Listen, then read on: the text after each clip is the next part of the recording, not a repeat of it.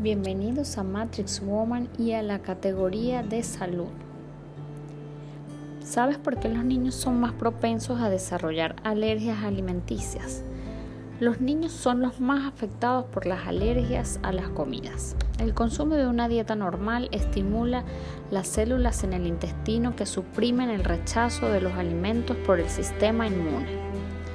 Saber esto podría explicar por qué los niños que tienen una exposición más limitada a alimentos nuevos que los adultos son más susceptibles a las alergias alimentarias. Una alergia a determinado alimento ocurre cuando el cuerpo reacciona contra proteínas no dañinas que se hallan en ese alimento. La reacción suele ocurrir al poco rato de que se ingiere el alimento. Estas reacciones pueden variar de ser leves a severas. En la actualidad, una gran proporción de niños presenta clínica de alergia alimentaria, más manifiesta en los países industrializados.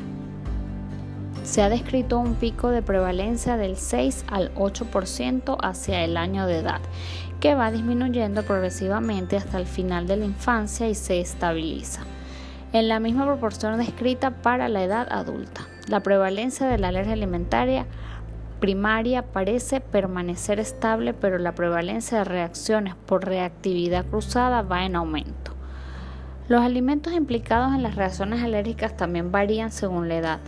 Así, en los dos primeros años de vida, la leche de vaca es el alimento más frecuente como causa de reacción alérgica, seguido por el huevo. Durante la infancia ya aparecen otros alimentos como el trigo, la soya, los cacahuates y frutos secos, el pescado y el marisco a partir de finales de la primera década, década de la vida o en la segunda década los alimentos vegetales adquieren gran importancia como causantes de reacción alérgica.